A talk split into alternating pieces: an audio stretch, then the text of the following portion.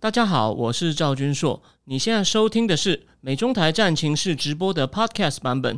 每个礼拜一跟礼拜四晚上八点钟，我都会在 YouTube 上直播，用最口语化的方式，深入分析最新的美中关系与影响台湾的重要国际局势。想要第一时间收看直播，记得在 YouTube 上搜寻并订阅我们的频道“美中台战情室”，也别忘了加入我们的 Telegram 群组，在我们直播与 Podcast 文字区都有连结，可以点进去哦。喂，呃，听得到吗？听得到哈。好，那各位那个正经智库的，那个各位各位订户，大家好。我先跟大家说，为什么今天比较晚开始呢？因为我无意间哦去了一家这个这个是龙吟的主厨，就是之前美其林三餐龙吟主厨开的预约困难店，所以不好意思哦。当然，我本来是预测昨天就要直播，但昨天真的因为我工作上有一些状况，然后我下午本来要准备直播，没时间准备，所以我延到我今天准备的很齐全。可是呢，我吃了一个饭，喝了一点酒，万一有什么东西今天没有讲完呢？我看能不能下礼拜一的直播之后呢，我们来加开两场好吗？我们就是八点四十一场，然后呢八点五十再加开个四十分钟好吗？我我希我希望能够做到，因为我今天准备的分量哦，绝对够，好吗？好，那我们呢就废话不多说，我们就直接来开始哦。这个雷根的这个哦，这个新自由主义革命，我相信哦，大家大概都知道。如果你常常看我节目，可是呢，我们今天会讲的很细，让你知道整个来龙去脉。还有呢，它不光只是一个经济学上面的一种主张哦，它其实真正要实际上实现的是要靠具体的，透过一些。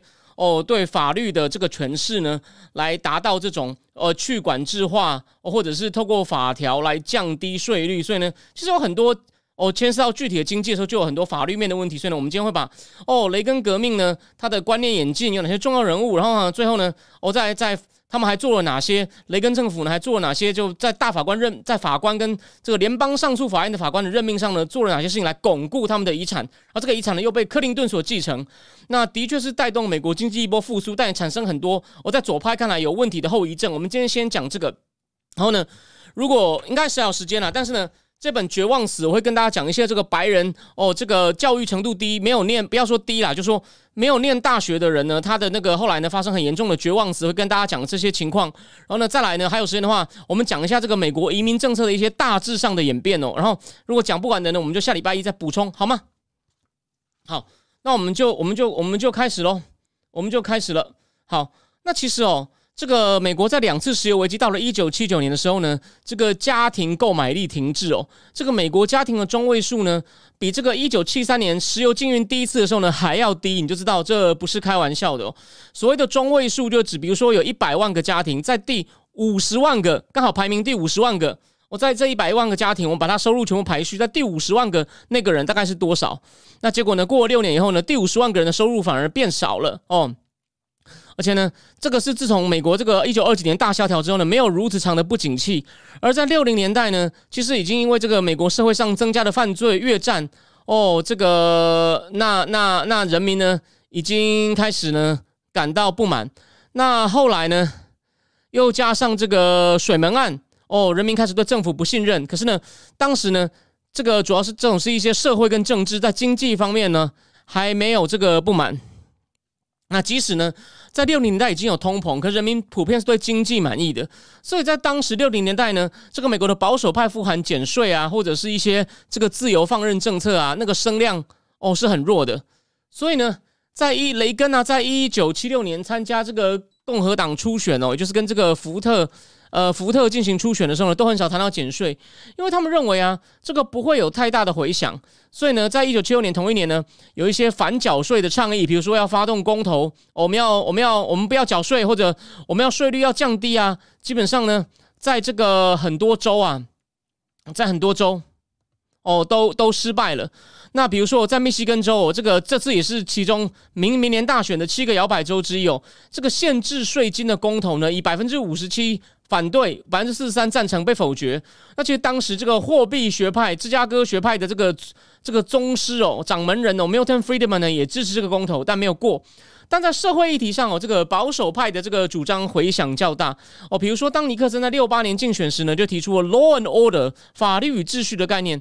到了这个七零年代初期啊，保守派把焦点扩散到所谓的这个呃色情出版品呢，还有呢在学校发生的这个霸凌的现象哦。那同时啊，这个最高法院的两个决议呢，也助长也也助长了保守派呢更加聚焦在这个社会议题。一个那这个呢，跟到现在呢都还这个影响还在持续。第一个就是废除死刑啊，这个争议比较小。第二个呢，建立宪法上的堕胎权，Roe and Wade 有没有？明年中的大选，那是个很重要的议题哦。那乔拜登一定会努力的。我去打这个议题，说选共和党呢，你就堕胎权会受限。那后来呢？从第一次石油危机到第二次的美国物价飞涨啊，哦，就是第二次一九七九嘛，那时候这个伊朗革命哦，让人们非常生气和不安。如果说越战跟水门案让人民开始不信任政府，那能源危机教会人民政府无法解决问题。那但在七年代，这个叫做 stagflation，就是呢物价在上涨，但是呢经济成长停滞这种滞胀出现的时候呢，更多美国人觉得管理经济的方式应该要改变。哦，这就是 Milton Friedman 跟他背后的这个芝加哥学派哦。在等待的这个时机哦，大萧条呢给了罗斯福一个机会去大修经济哦。那时候呢，就是呢建立一些社会福利哦，社会社会福利制度啊哦，然后呢呃还建立一些，就是把那个有一个法案叫做防火墙法案呢，就是证券证券业的分析跟业务部门要分拆等等的吼。那时候建立了一些哦大这个大他利用大萧条建立很多美国新的社会制度哦，建立了很多社会福利。那现在呢，又有个新危机，终于要让国家呢告别罗斯福的这个新政的所谓的 New Deal 时代。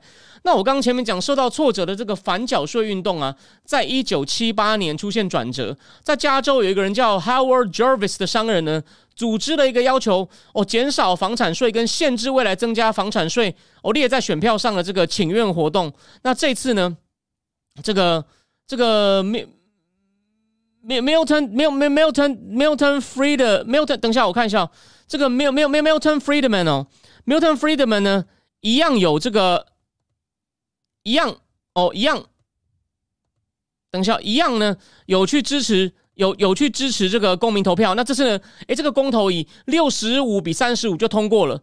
那也就发动了这个 Howard Jarvis 呢，也变成这个全国性的名人。当然呢，这个减税的情绪呢，也同步在这个华盛顿发酵。那有一个人，他叫做 Charles Work Charles。Charles Walker 呢是背后的推手，因为当时呢，这个 Charles Walker 是共和党在华盛顿的头号说客，他曾经当过尼克森的这个副财政部长，不过他野心很大，当不到财长他就不爽哦，宁可出来赚大钱，就跟季新吉一样哦，开了一家游说公司叫 Walker and Associate。那他游说的效果不错，为什么呢？因为这个人长袖善舞，他跟这个两党的政治人物呢都建立了不错的关系哦，他还帮忙搞了一个叫做名称为 Salon 的晚餐会，能够让哦，就是他接到案子的他的客。客户呢，能够跟那些政治人物啊、记者啊说明哦，他的客户想要什么，希望你推动什么法案哦，比如政治人物去帮忙推行，或记者帮忙放消息。也就是说呢，以沙龙这种社交社交为名哦，去掩盖呢，他帮忙他的这个客户啊，哦，这个游游说进行游说之时，所以呢，可以说是个非常高段的手段。那后来呢，呃，这个 Walker 在他一个客户鼓励下，他成立一个鼓吹对企业哦，还有呢。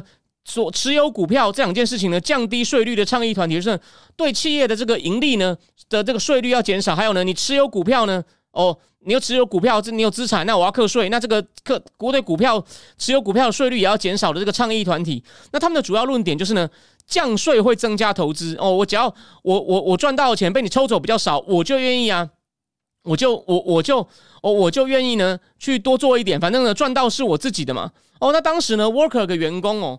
他曾经是 Wisconsin 州参议员，就是跟今天的 Mike Gallagher，或者是更早前的麦麦肯锡哦，这些都是 Wisconsin 州出来的议员哦。他帮一个 Wisconsin 州参议员叫 William Steiger 哦，William Steiger 工作。那虽然 Steiger 不像是典型鼓吹降税的政客哦，他在一九七零年，他也他也是支持这个詹森的大政府，他还共同提案哦立法呢，在一九七零年设立职业与安全卫生署 Occupational Occupational Safety and Health Agency 那个 O H S A O，OK，。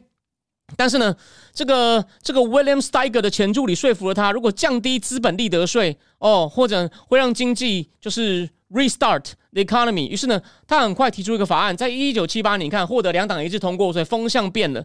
哦，那同时不只是这个资本利得税，同时这个连降低所得税的声音也在增大。但这个关键人物是另外一个人，是一个另外一个众议员哦，叫做这个 Jack Jack Camp。哦，他是美式足球明星出身，而且很特别哦。不打球的时候，他不是在家里休息或去泡美眉哦，他打他不打球的时候去当雷根州长的明星助理。然后后来呢，到七零年代中期呢，他当选这个这个这个议员呢时呢，开始对《华尔街日报》上一连串鼓吹降税的这个社论呢感到有兴趣。于是他在一九七七年哦推出一个法案，要把所得税呢不分级距，就是不管你的税率是二十是三哦，比如说你的税率是三十哦，税率是四十，税率是五十六十不分级距，全部都降三十哦。所以呢，你如果原来税率不到三十的就不用交了。那这个法案呢，一开始看起来很像那种很边缘、没有人鸟的保守派政客。哦，会会提出的法案。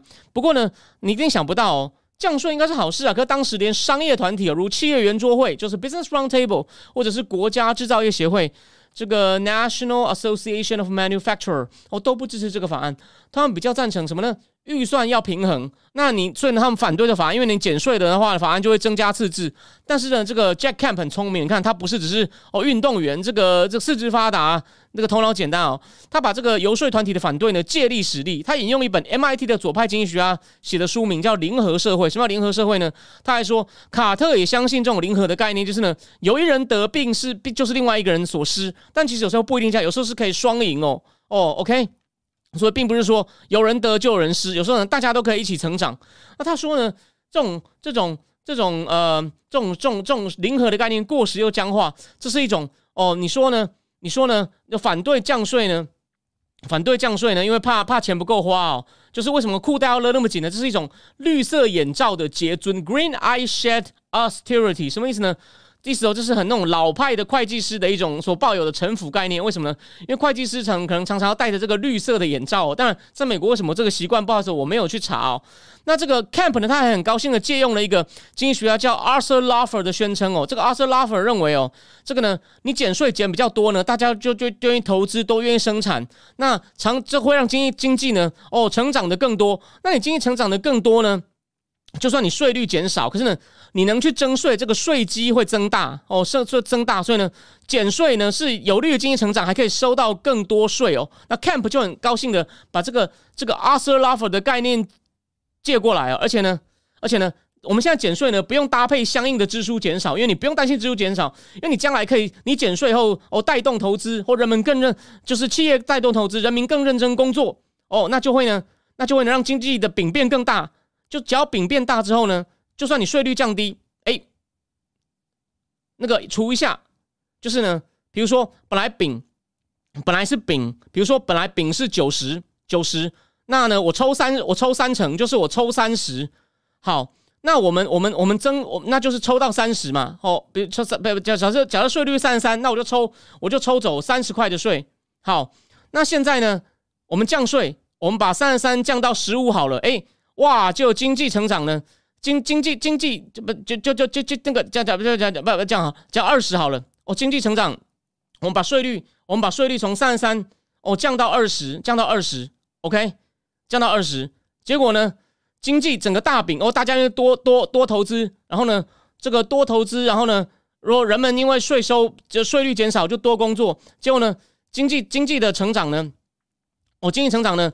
比如说，就成长到这个百分之哦一百三哦，那个不不，比如说叫经济呢，经济就成长的非常快哦，经经济成长的非常快。比如说呢，就成长到，比如说经济就成从九十大饼饼本来是九十哦，饼就变成就变成这个一一一一一就就就变成这个一百就变成一百一百六好了，一百六。然后呢，这个一百六啊一百六，那那你你你税率二十嘛？那税率二十的话，那就就是有三十二，三十二被抽税，那三十二大于三十啊，有没有？它概念大概这样。虽然我这个数字的可能举的不是很好，不好意思，但你懂我的意思哦就好了。那像拉弗尔这样，就说叫做供给面经济学派，就是呢，我只要对，只要我减税哦，我减税，我我税减越多，就可以让经济成长，会让经济成长呢成长到一个一个高点哦，然后呢。再减可能就没有用，可能它可以涨到高点，就要抓到那个高点。我刚刚讲的，我举个例，我举例那个那个一百一百一百五啊，就是类似那个高点，经济就可以成长到一百五十块饼。然后你你增你你增你增五分之一，哎，那那就那就那就变多了，OK。好，再来哦。那那那呢？他说，而且呢，Camp 这件事呢，终于让共和党变成一个靠正面主张，而不是靠负面主张立足的政党。什么意思呢？原来以前共和党让他的形象是什么？是反女性、反少数民族、反工会、反穷人。所以呢，他终于有一个哦，这个造福大家，就是大家都爽的这个政策哦。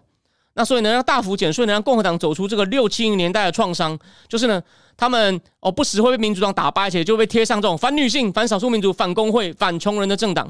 那直到七零年代末期，有很多共和党的政客跟企业高管呢，就呼开始呼吁什么呢？要减少管制，要降税。哦，一开始他们是希望渐进的改革，以稳定为优先。哦，他们尝试要抑制工会的力量，还要缓和当时力量强大的这种有一个叫 Nader 发起的这个消费者安全运动。那这样也会提升企业的成本嘛？但当经济在七零年代持续低迷的时候呢，他们开始这些我刚刚讲共和党政客还有企业高管呢，开始对快速改变呢。保持一种开放的态度，那目他们的目标也就更大胆、更大胆起来。那这时候有个关键人物，一九七八年一个法官叫 Robert Bork，B O R K。出版了一个小册子，叫做《伟大国家的危险》（The Danger of Great Nation），把为何需要改变做了一个很好的总结。哦，这是一场他在通用汽车所做的演讲内容。等下还会再讲到这个通用汽车哦。他说，这个博 Robert Burke 说，经济低迷的主要原因是因为由学院记者、官员，甚至某些企业高管等知识分子阶级所推动的法律、法律哦、法条跟管这跟这个管制的。爆炸性成长，那这些人呢？比整个国家，他们的立场比个国家更自由派、更 liberal。这些人的目标是基于什么呢？是基于一种叫做这个呃叫做平等主义，叫做平等主义。那这个平等主义呢，需要企业服务于更多于社会目标，比如说什么叫社会目标？哦，企业不是只有盈利哦，环境主义、消费主义、种族平等、安全与卫生、投资人保护、小企业保护等。那这个 Burke 呢，还认为啊，华府的这些管制机构呢，对美国的危害比苏联还大。你看他讲的很夸张，我也觉得有点夸张。还好风向开始变，那时候呢，四大报纸哦，四大报纸有三家的社论呢是由保守派在写，那芝加哥经济学派呢不再被称过呢一颗就是呢。不再被人看作是一个一个很好奇的学派，但他让人鄙视，despised curiosity。哦，就是呢，一个他们是呢一个很有好奇心但让人鄙视的学派，那就是很边缘了。那就觉得说啊，你加入他们一定是一些怪人。哦，那最高法院呢开始限制反托拉斯机构的权威，还有一个最高法院判决曾经引用了我刚刚讲的 Robert Bork 的论点。那最重要的是呢，这个 Bork 呢，他下了一个结论哦。是美国的企业呢，开始意识到他们的未来，还有美国商业的未来，就是 the corporate America 呢，取决于美国的政治跟治治世的氛围，就是 political and and 这个 intellectual atmosphere。而现在呢，开始有些人发声了，但。Robert Burke 认为，更多人站出来发声是必要的。而美国政治文化当时的变化呢，让保守派可以想象哦，将来的共和党能放弃以前的共和党叫艾森豪、尼克森跟福特路线。我先讲艾森豪哦，你如果有看我智库那个上一篇文章的时候呢，你会看到哦，Jack Sullivan 就说艾森豪很棒啊，就大投资啊，然后呢，鼓励美很多美国产业的兴起啊。然后艾森豪之后的总统呢？慢慢的偏离这路线，一开始还是有遵守，所以呢，他很推崇共和党中的艾森豪。就艾森豪呢，是美国战后呢，就是让美国的哦投进行很多必要投资，让美国产业发达，然后呢科技领先。但是呢，我跟拜登政府现在就要重振这个传统。可是呢，你看嘛，所以艾森豪这种算是政府要去带动民间投资的概念，哎，这时候他们。这时候，雷根时代呢，这种新自由主义革命不是我们要脱离，我们要脱离这种这个这个这个艾森豪啊，或者是尼克森路线。为什么？等一下我会跟你讲，尼克森跟福特有些具体的东西哦。哦，为什么他脱离这个路线？而雷根当选总统以后呢，的确开始发生变化，这跟他坚持的某些信念有很大关系哦。那他在其他共和党人觉得哦，这种自由化要去管制、降税的，或者是呢政府要小一点的信念呢？哦，那个。那个很不现实或者错误的时候呢，雷根还是很坚持追求这些信念，而他遇到障碍时一样很强硬。所以呢，后来有个雷根的经济幕僚说，他有有一颗很清楚的算计厉害又充满想象力的脑袋，而且呢，这一切呢都是受他脑中一股。像钢铁般的意志所主导，所以他也被这个幕僚称作是一个温和又无情的人，warmly ruthless man。但另外一方面，因为他是演员出身嘛，他当然是个很有天分的表演者，他很有说服力。哦，雷根还象征了当时两股河流创造出这个政策革命哪两股力量呢？第一股就是芝加哥学派，他们是以观念为基础，哦，他们是用这种哲学立场。政府管的少，政府呢就处理一些国防，有一个央行哦去管制，让货币呢合理的发行。景景气不好就降，景气不好就降息，景气好就升息，免得过热。就是央行来调节，保护私有财产哦，处理一些国防就好了，其他事情不要管，交给市场。大概是这样。那另外一股力量是越来越鲜明的企业说客哦，他们那种自立。self interest 的主张，那雷根自己非常坚定的相信，像 Friedman、Hayek 等人哦，强调个人自由大于政府集体主义的信念。那 Friedman 以后，我我其实我们九月讲那个 Crack Up Capitalism 已经介绍过 Friedman 哦，去香港开会，朝圣山学会。海耶克呢，也是同一个作者，他有讲到 The Globalist 第一代这种讲大政府，从那个奥国学派的这个 Mises Mises。讲起这个呢，这本书呢，等我明年六月计划写完以后，我们再回过头来看这本书，让你呢对这种经济思潮的演变呢，绝对有第一手最深刻的掌握，好吗？那那这我刚刚讲，雷根非常相信海耶克啊，这个 Friedman 啊，他也非常爱读这个保守派的刊物。什么叫保守派的刊物呢？比如说《Human Event》或者是《读者文摘》（Reader's Digest），然后他小时候最爱的一本小说呢，是在赞美所谓的基督徒的美德哦，比如还有什么辛勤工作，还有向上流动，就是他认为是人人都有机会，只要你愿意好好工作哦，人人都可以哦。爸爸爸爸也许是没不识字的农夫，下一代呢就可以变中产阶级，然后也许下一代呢中产阶级再下来变成有钱的商人。